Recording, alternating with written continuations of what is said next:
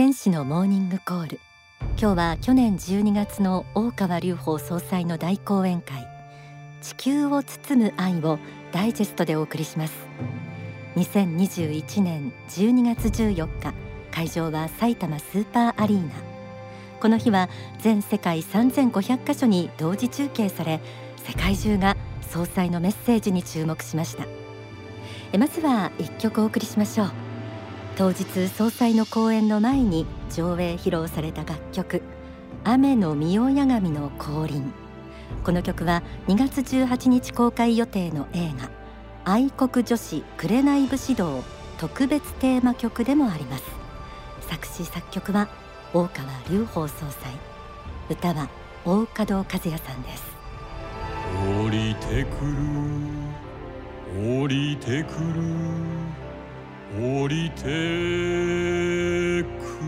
る。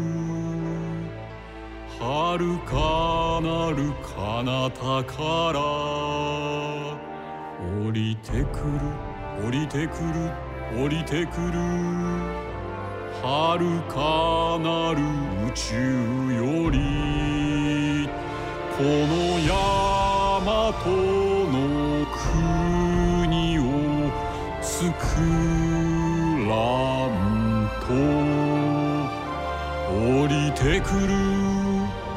降りてくる。偉大なる光よ降りてくる。降りてくる。偉大なる知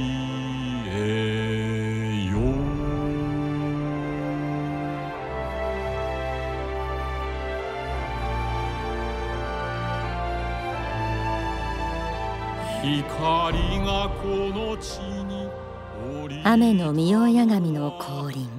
映画愛国女子紅武士道の特別テーマ曲です。なお当日会場では篠原さえさんが映画の主題歌愛国女子は行くこちらを熱唱。映画への期待も高まりました。この映画の中でも雨の御代八神のご存在について言及されています。また雨の御代八神については現在大川総裁から霊言という形をとってそれが書籍にもなっています。雨の御代八神この名前は古事記や日本書紀よりも古いとされる古代文献発摩伝えに出てきます。今回の法は地球を包む愛でもこの雨の御代八神について詳しく言及され今から3万年ほど前アンドロメダ銀河から宇宙船で約20万人を率いて富士山のふもとに降り立ったとも語られ日本文明の始まりがそこにあったということでした。まあ、にわかには信じがたいかもしれませんが月刊ザ・リバティやああいうハッピーでも富士山麓の地元を取材したりした記事などが掲載されています。ご参照ください。また書籍信仰の方には雨の御代八神はエル・カンターレと同一存在でもあると教えられています。つまり日本文明の源流には地球神の普遍の教えがあったということです。エル・カンターレ祭大講演会地球を包む愛ダイジェスト。ではまずはじめに雨の御代八神の教えとは何だったのかその部分をお送りします。その教えの中心は今もう片鱗としては伝わっています、まあ、神の子仏の子としての人間神の子の人間として生きるということは正しく生きるということであると。いうことですね。これが大事な柱でした。ただこのように生存すればよいということではないのだということですね。ですから正しく生きるとは何かということを考えることが人間としての自己の探求であったわけですね。それから男性と女性に対しても異なる教えを説きました。男性に対しては現代の男性にも通用すると思いますが男らしくありなさいということを言いました。男らしくあれということはどういうことか。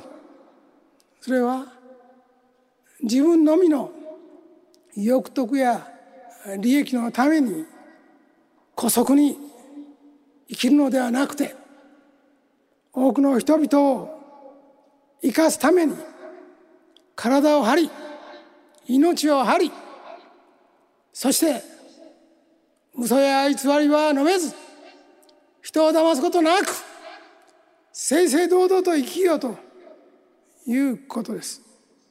男性に対してはそういうことを言いました。じゃあ一方女性に対してはどうであるか。女性に対しても、まあ、優しくはあったがある意味での厳しさは持っていました。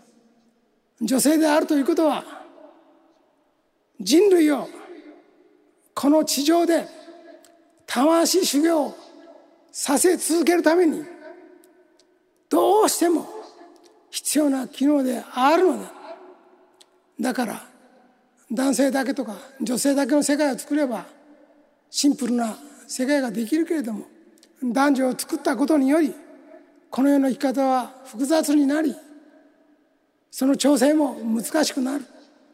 家庭を維持したり子孫を残したりすることも困難なことになる。しかしこの複雑な問題集を解きながら共に手を携えて理想的な国を作っていくべく努力しなさい、まあ、そういうことを言いました。私の今の目から見れば当時の女性たちに対してもまあ今で言えば本当にごく少なくなってきた着物座った女性を求めていたように感じられます。まあそういう意味で男女相対的に暮らしている中で魂を磨き合えということを教えました。さらに宗教的な教えとしては、まあ、礼儀礼節ということの大切さですね。この地上にあるものが全てだと思うなっていうことはもうきちっと言っていました。本当の世界というのはこの地上を去った霊天上界なんだ。そしてこの地上に生きる寿命は限られているけれどもあの世に帰った後この世に生きた時代を悔やむような生き方をしてはならないということをまあ常々言っておりました。恥ずかしい生き方をするでないということですね。人間として立派に生きなさい。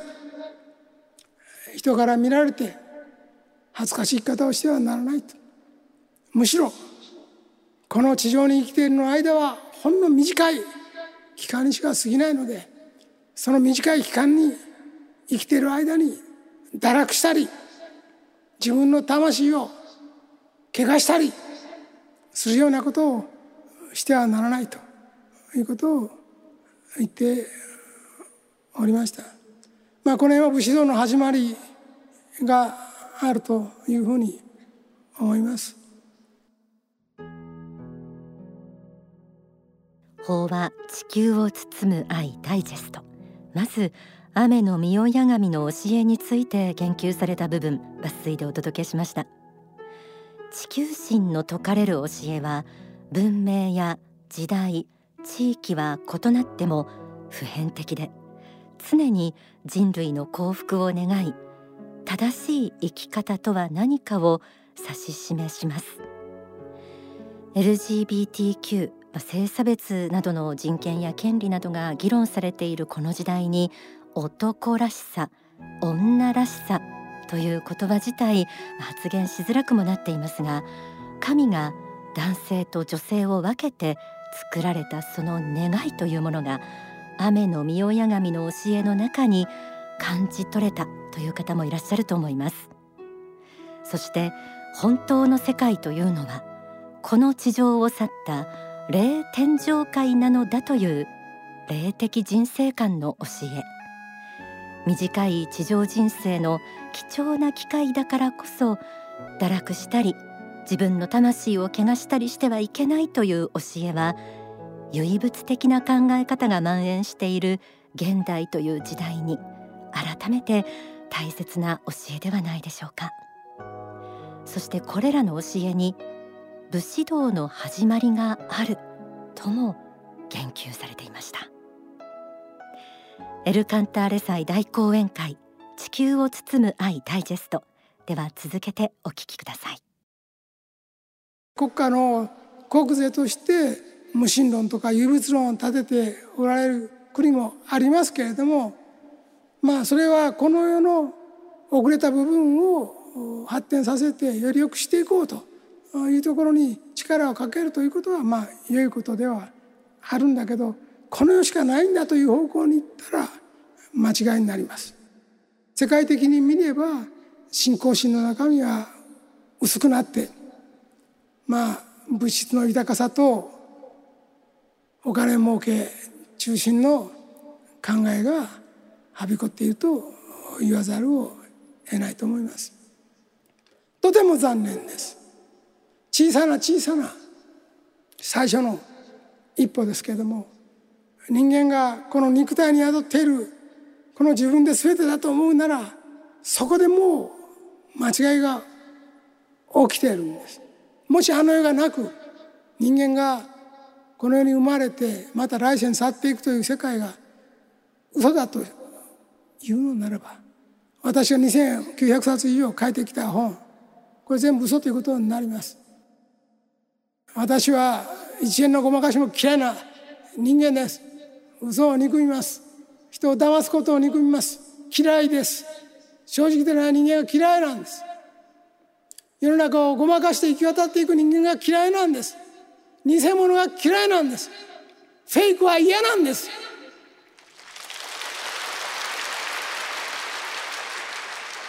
だからあくまでも本当のことを本当のこととして真実のことを真実のこととして追い求めたいと思っています。100%ということは難しいかもしれません。解釈の間違いや事実に認定の難しいところがあるかもしれません。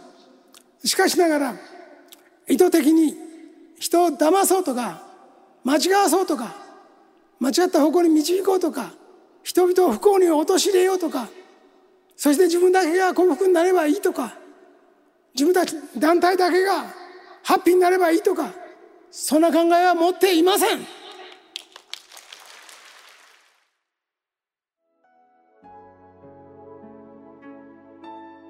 総裁自ら武士道的な精神できっぱりと語る姿に真実への追求心が伝わってきました。幸福の科学では一貫して霊的真実を伝え続けています。神がいること。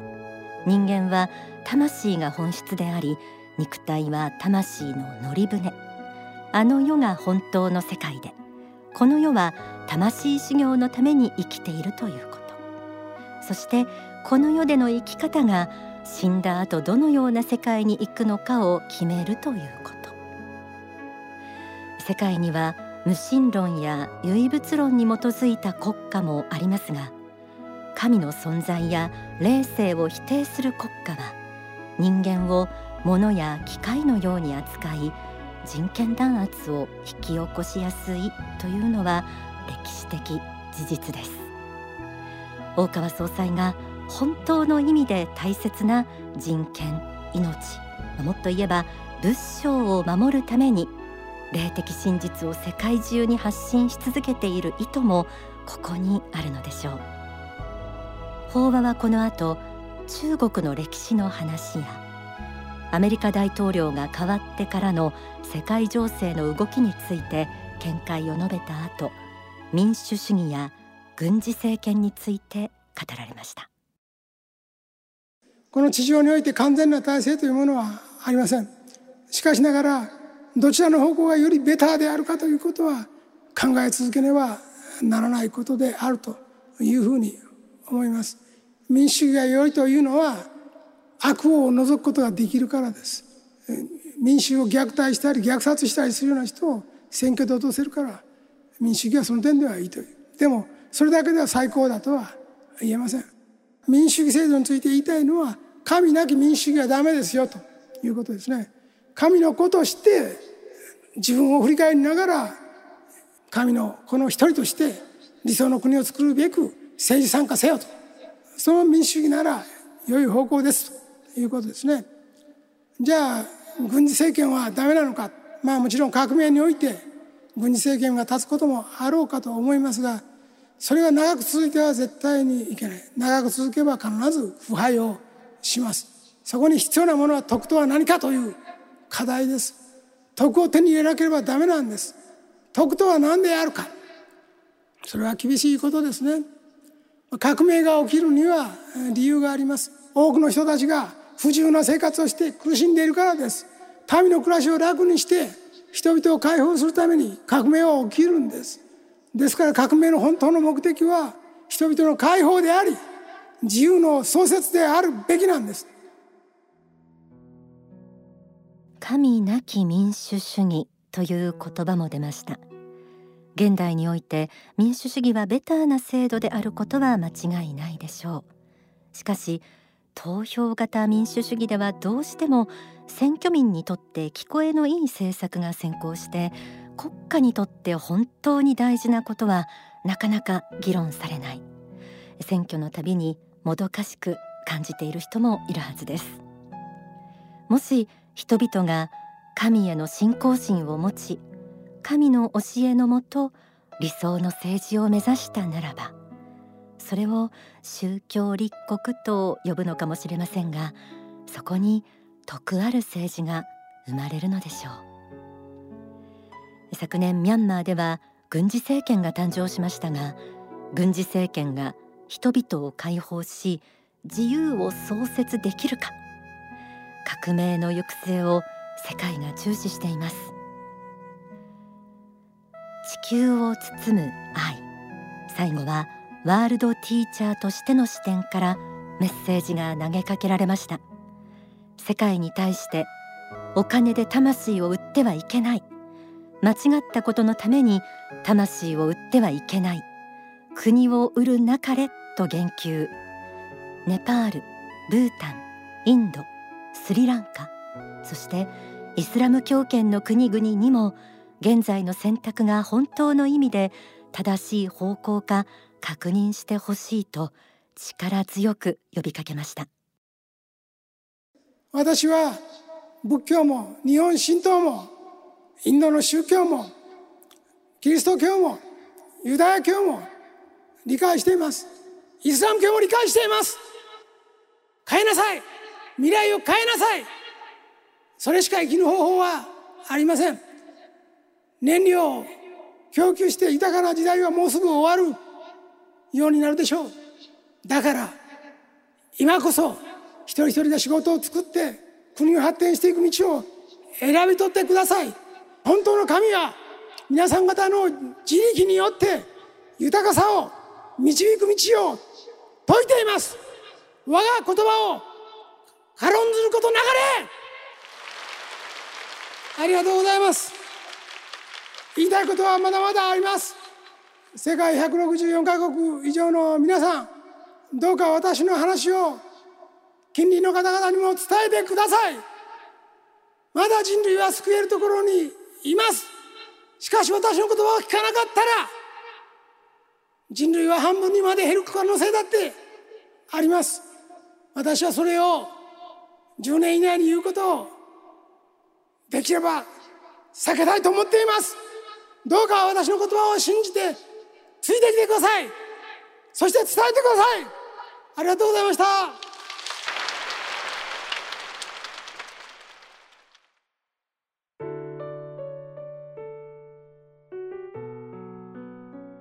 太陽の方から始まる法シリーズ今年はメシアの方です。